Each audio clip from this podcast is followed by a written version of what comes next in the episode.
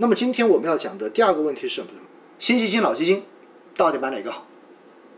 其实新基金、老基金这个话题哈，如果大家有听我过年期间的直播，应该会非常非常的有印象，因为当时我特意讲过一期，就是到底我们该选什么时候选新基金，什么时候选老基金。那么我一直强调的观点就是什么呢？如果我们看好短期的市场，那么就应该去买老基金，因为老基金本身有现存的仓位。所以能够跟上短期市场的上涨。如果我们不看好短期市场，对于接下来短期的市场波动抱有非常大的这种疑虑跟担心，那么这个时候我们要做的事情就应该是去买新基金，因为新基金本身这些钱募集进来之后，它会有一个在各个市场开户的时间，所以资金本身就要有一段时间才能开始投入市场。另外呢。因为募完之后，基金经理手里拿到的全部都是现金，所以仓位都很低。这个时候，如果市场出现波动，那么可以有效的规避短期的波动。所以呢，这就是老基金跟新基金根本上，如果你购买的区别。但是大家又发现一点了，实际上在现在的，在过去的这段时间，市场上的这种爆款基金特别多。那么募集这种基金的时候，大家又会发现一个特别好玩的事情，那么就是。是不是会发现有些基金经理本身手中所管理的这一些基金，原来所管理的这些基金规模可能并不大，有可能才一点点，十几亿、几十亿，根本有些可能都根本没有上过百亿。那如果有这样的事情出现之后，哎，大家想想看看，你们会选择买他的老基金呢，还是选择买他的新基金呢？来，我们我们来做个选择题，我来看一下哈，大家这个刷答案的一个，因为我们今天是 PK 嘛，我来看一下大家不同的这一些答案到底是什么。我来看一下，绝大多数都选的老基金。是的，我告诉你，选老基金是对的。为什么我会这么讲呢？很简单，首先第一点，大家对于短期市场，你们到底是觉得风险大还是风险低？哎，这是第一个问题。每个人都有不同的答案，我觉得都可以。当然。像我现在自己的看法呢，我觉得短期市场你要调整，这个风险这种可能性可能变得越来越大，对不对？所以呢，呃，站在这个理由上面，你要选新基金，我觉得未尝不可。但是回过头来哈，大家有没有想过，如果市场拉到中长周期都是强势的，而这个基金经理曾经自己管理的这个规模又不是很大，那么中间就涉及到几个问题，第一。在很多场合我都说过，基金经理有一个能力边界的问题，大家应该有听过，对不对？就是能力边界的问题。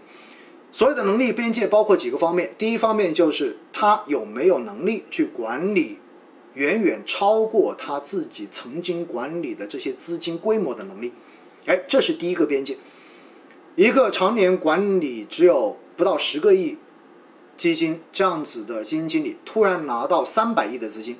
或者四百亿的资金，大家想想看看，他的这一个管理的难度，对于他平时的这种投资的习惯的改变，应该说会是巨大的。所以的话呢，这个反差大家首先要考虑到。那么第二，就是基金经理本身的一个研究的边界。为什么我会强调研究边界？哈，实际上基金经理他的时间是一定的，也就是他也只有二十四个小时一天。那除去吃饭，除去睡觉。他剩下的那些时间可能也就是十来个小时。那用功的基金经理，除了自己平时的上班交易时间之外，肯定自己也会在业余时间去做很多的研究，包括做调研等等。那不管他怎么弄，你会发现，其实基金经理不可能去熟知市场上面各种风格的公司，也不可能去了解市场上面所有行业的公司。大家同意这个观点吗？他一定是熟悉、精通某一个或者某几个行业。然后精通某些公司，这是大概率的一个事件。当然，好的基金经理他可以建立什么呢？他可以建立一个自己的一个分析逻辑跟体系，然后通过他综合的这种分析之后，可以有一系列的公司进入到他自己的这一个目标池里面来，然后他再去进行筛选跟跟踪，这是有可能的。所以呢，你会发现，在这样的情况之下。如果我管理的资金很小，那无所谓，因为我只要挑几只股票，挑几家公司可能就可以了，超过十家就行，对不对？不用太多，而且对于这些上市公司的流通市值的规模也不会有太大的要求。但是如果突然之间我变成了大几百亿的资金，这个时候就不一样了吧？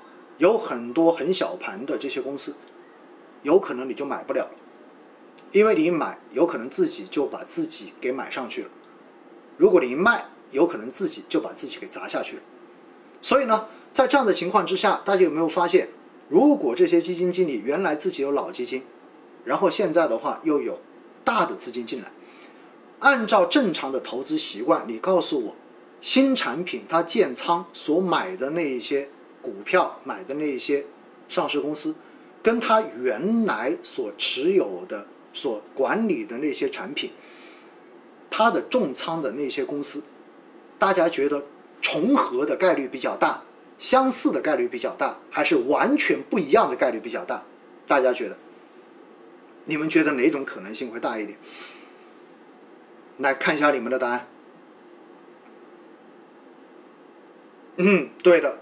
我相信肯定是相似的可能性比较大吧，对不对？甚至于有可能都会是完全的复制策略。所谓的复制策略就是完全用一模一样的这种方式来进行操作。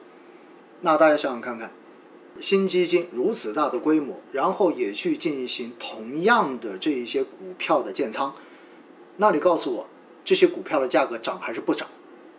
如果整个市场的情绪比较正面，是不是意味着新基金发行完开始建仓起，就是老基金他所持仓的那些重仓股票有可能会有更好的涨幅啊？大家同意吗？所以在这样的情况之下，大家觉得如果有这样的产品发行，而市场情绪又比较正面的话，到底是买老基金比较合适，还是买新基金比较合适啊？答案我想已经。不言而喻了吧？大家同意吗？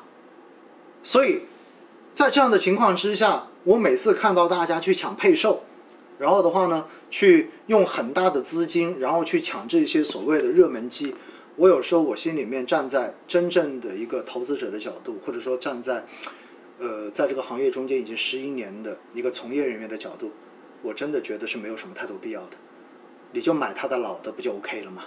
干嘛一定要去凑这个热闹？而且更重要的是，新基金、新基金认购，是不是手续费非常高啊？同意吗？是不是手续费都是最高的？甚至于在前一阵子，有一度我都准备去认购某一家公司的新基金，因为我想看看那个基金经理是不是真的做得很好。结果发现，我不管用什么样的渠道，它的手续费都是不打折的。哪怕我直接去到这个基金公司的官方网站上面，直接去进行申认购，发现都是一分钱的手续费都不打折的。所以在这样的情况之下，我们就说，其实大家没必要去一窝蜂的抢这些热门的新发基金。如果真的，如果这个基金经理本身有开放的老产品，而且业绩也做得不错，你也觉得比较认可，真的不如去买他的那个老基金。一方面手续费更便宜，另外一方面的话呢，也可以真正的去跟上市场的这一种涨幅。真的，这就是我今天哈想多给大家去讲一些的。